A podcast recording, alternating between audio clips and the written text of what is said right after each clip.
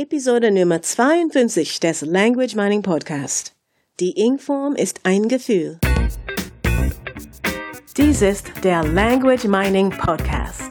Der Podcast mit den besten Tipps und Tricks zum Sprachenlernen von der Language Mining Company in Zusammenarbeit mit Radio Proton. Hallo, liebe Hörer.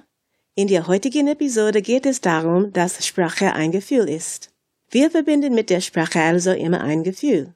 Mein Name ist Katrina von der Language Mining Company und hier neben mir sitzt Carsten. Ja, hallo, ich bin der Carsten von der Language Mining Company und ich habe natürlich auch immer ein sehr gutes Gefühl, denn das ist gut so. Mit einem guten Gefühl lernen wir besser, wir lernen schneller, wir lernen intensiver und das Gefühl ist das, was am tiefsten drin sitzt. Der Titel ist heute Die Ing-Form ist ein Gefühl.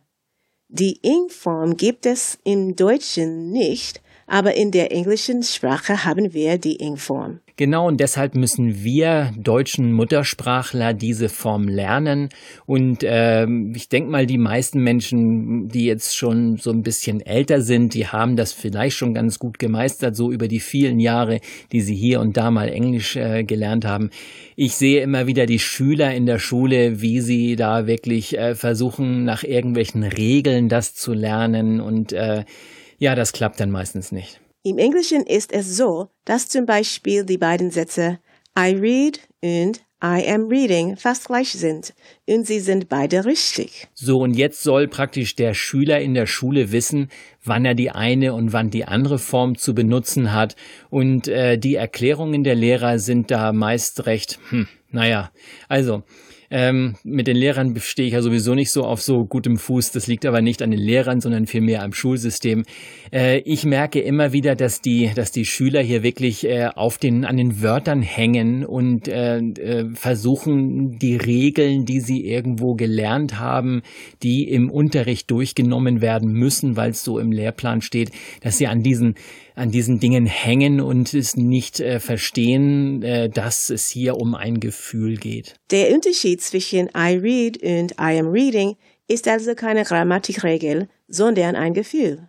Auf jeden Fall, die Ing-Form, die drückt in den meisten Fällen so eine, so eine Aktion aus, da passiert was. Und äh, die Nicht-Ing-Form, also die normale, da, ähm, da ist es also, da passiert nichts, das ist wir eher langweilig. Da beschreibe ich vielleicht eine, einen Zustand, der sich immer wiederholt oder die Landschaft oder am besten kann man sowas immer ganz gut mit dem Bus erklären, wenn ich sage, der Bus fährt ähm, um 6.20 Uhr los los, dann ist das auf, äh, auf Deutsch ähm, relativ einfach zu verstehen. Auf Englisch gibt es da praktisch dann zwei Versionen.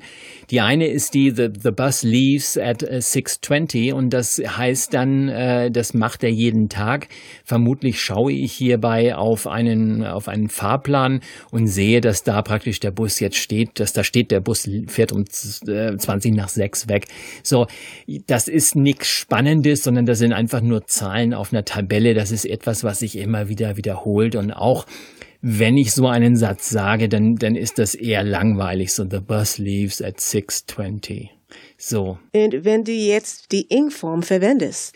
Ja, mit der Ing-Form wird jetzt alles total spannend. Also ich stelle mir vor, ich komme jetzt direkt zum Busbahnhof und ich will diesen Bus um 6.20 Uhr noch erreichen und ich frage jemanden, wann fährt der Bus los?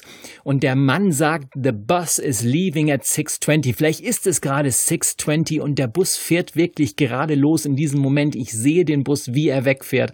Und das ist was jetzt, was wirklich tatsächlich in diesem Moment passiert. Und äh, man kann schon an meiner Stimme hören, da ist plötzlich Action, da ist was los, da passiert etwas, das bewegt mich, ich sehe etwas und da kann ich natürlich voll die Ing-Form benutzen. Du hast also die normale Form und die Ing-Form und verbindest mit beiden ein Gefühl.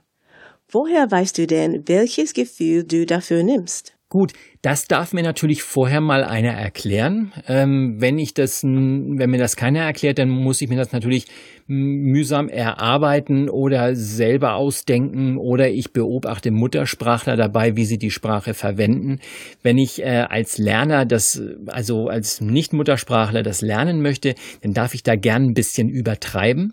Das heißt, äh, ich, ich mache die Gefühle ein bisschen größer. Das heißt, deine Frage zu beantworten, äh, da ist jetzt also jemand, der, der, der erklärt mir das, pass mal auf, ja, das ist jetzt was, was immer wiederkehrt und was immer wieder, nehmen wir mal den Bus wieder, das ist wieder sowas wie jeden Tag dasselbe oder ich beschreibe die Landschaft oder irgendwie was, wo jetzt also nichts Besonderes ist oder ich habe in einem Satz zwei verschiedene Aktionen, die eine ist also eher so normal und die andere ist mit sehr viel Action, wie auch immer, da gibt's also viele verschiedene Möglichkeiten. Wichtig ist, dass ich mich voll in diese Situation hineinversetze. Und äh, das mache ich, ähm, indem ich einfach das nachempfinde, was in dieser Situation passiert. Also zum Beispiel wie mit dem, ähm, mit, mit dem Bus, da, da sehe ich mich natürlich an diesem Busbahnhof stehen und ich sehe diesen, diesen Fahrplan und ich sehe diese Zahl 620 äh, ich sehe das Ganze irgendwie, wie vielleicht, vielleicht höre ich auch was dabei. Jemand sagt zu mir, The bus leaves at 6.20. So, das ist langweilig. Da habe ich so ein Gefühl dabei, wo ich einfach sage, okay, hier ist Ruhe drin, hier ist vielleicht sogar ein bisschen Langeweile drin, hier ist Wiederholung drin, all solche Dinge. Und diese Sachen wie, wie Wiederholung und, und Langeweile und, und das, das habe ich, diese Gefühle kenne ich ja. Da weiß ich ja, was, was, wie, wie ich das in mir hervorrufe. Das heißt, ich habe den, den, den visuellen, diesen Fahrplan, ich habe diesen, diesen Bus, äh, der da vielleicht noch steht, der, also wo gar nicht viel Bewegung drin ist. Ich habe diese Stimme dazu und kann jetzt dieses Gefühl dazu aufbauen. So, auf der anderen Seite. Und das hörte sich richtig spannend an. Da passiert was. Genau, jetzt kann ich natürlich äh, wieder das Gleiche. Ich habe etwas Visuelles. Der Bus steht nicht, sondern er fährt gerade weg. Ich schaue auf die Uhr. Da ist praktisch der Zeiger, der gerade von 6.19 Uhr auf 6.20 Uhr umschaltet. Der Bus fährt pünktlich weg. Vielleicht sehe ich auch noch eine große Rauchwolke hinten raus. Äh, ich höre das Geräusch von diesem Bus. Und, und jemand sagt zu mir, natürlich sagt er das nicht nur, sondern da schreit jemand oder ist völlig aufgeregt und sagt, The bus is leaving look, the bus is leaving. Also da ist was, da passiert was, da ist, ähm, das wird lauter, das Ganze, das wird lebendiger und all diese Geschichten. Das heißt, ich habe das Auditiv, ich habe das Visuelle und ich habe dann natürlich jetzt dieses Gefühl von, es passiert was und das kenne ich aus vielen Lebenssituationen. Das heißt, dieses Gefühl, das kenne ich ja schon, das kann ich damit jetzt, jetzt verbinden. Und dann sage ich den Satz noch einmal wieder. Das heißt, dann habe ich das äh, ganz deutlich, dass hier Action ist und dass diese Action Action mit dem ing verbunden ist. Du machst also bei jedem Satz das Gefühl groß und verbindest das Gefühl mit dem Satz oder der grammatischen Form. Wie kannst du dieses Gefühl wieder aktivieren? Wenn du Englisch sprichst. Oh, das ist, das ist ganz, ganz einfach, denn das macht mein Unterbewusstsein für mich, also mein Gehirn, was auch immer. Es ist eigentlich relativ egal, ob wir jetzt genau erklären können, wer das wie wo macht, sondern das passiert einfach. Es ist einfach so, wenn ich das Gefühl äh, das Gefühl praktisch äh, mich daran erinnere, dann kommt das Gefühl hoch und äh, durch dieses Gefühl kommt automatisch der Satz dann wieder. Wenn ich das entsprechend oft mache, kann ich ganz leicht von einem State in den anderen wechseln und ich weiß in jeder Situation ganz genau, äh, welche Form richtig ist. Und komischerweise kann ich es dann nicht erklären. Moment, du hast gerade gesagt, dass du es dann gelernt hast.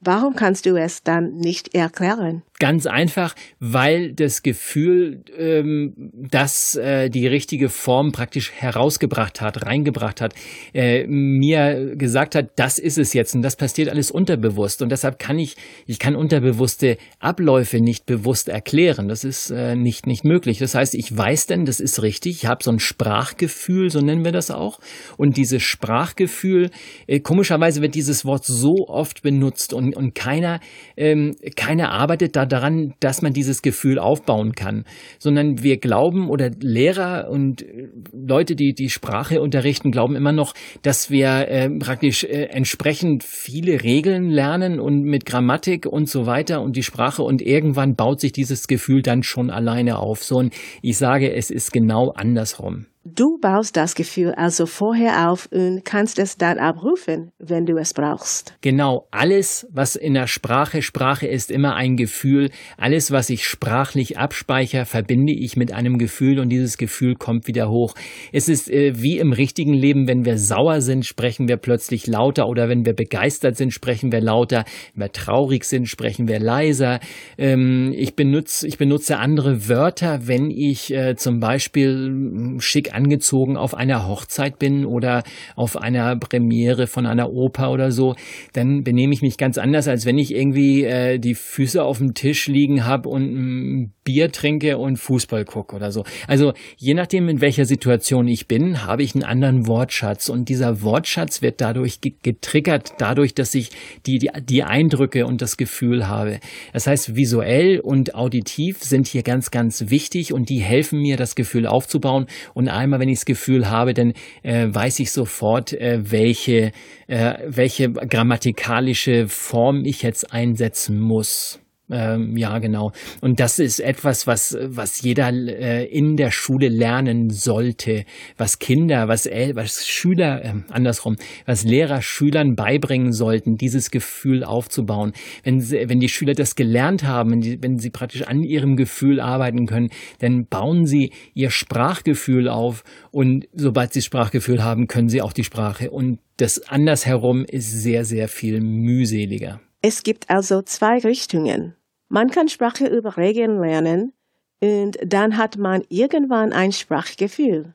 Oder man baut kontinuierlich das Sprachgefühl auf und hat es dann, wenn, wenn man es braucht.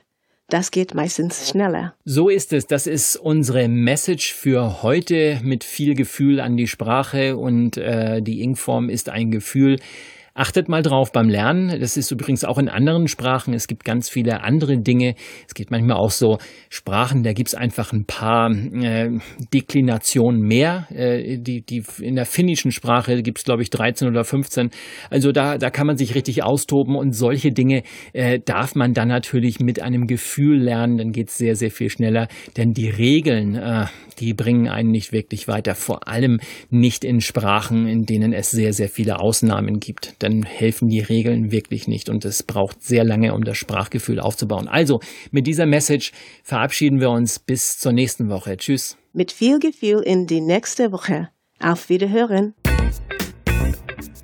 Das war der Language Mining Podcast. Der Podcast mit den besten Tipps und Tricks zum Sprachenlernen von der Language Mining Company in Zusammenarbeit mit Radio Proton. Weitere Informationen finden Sie unter www.languageminingcompany.com und www.radioproton.at.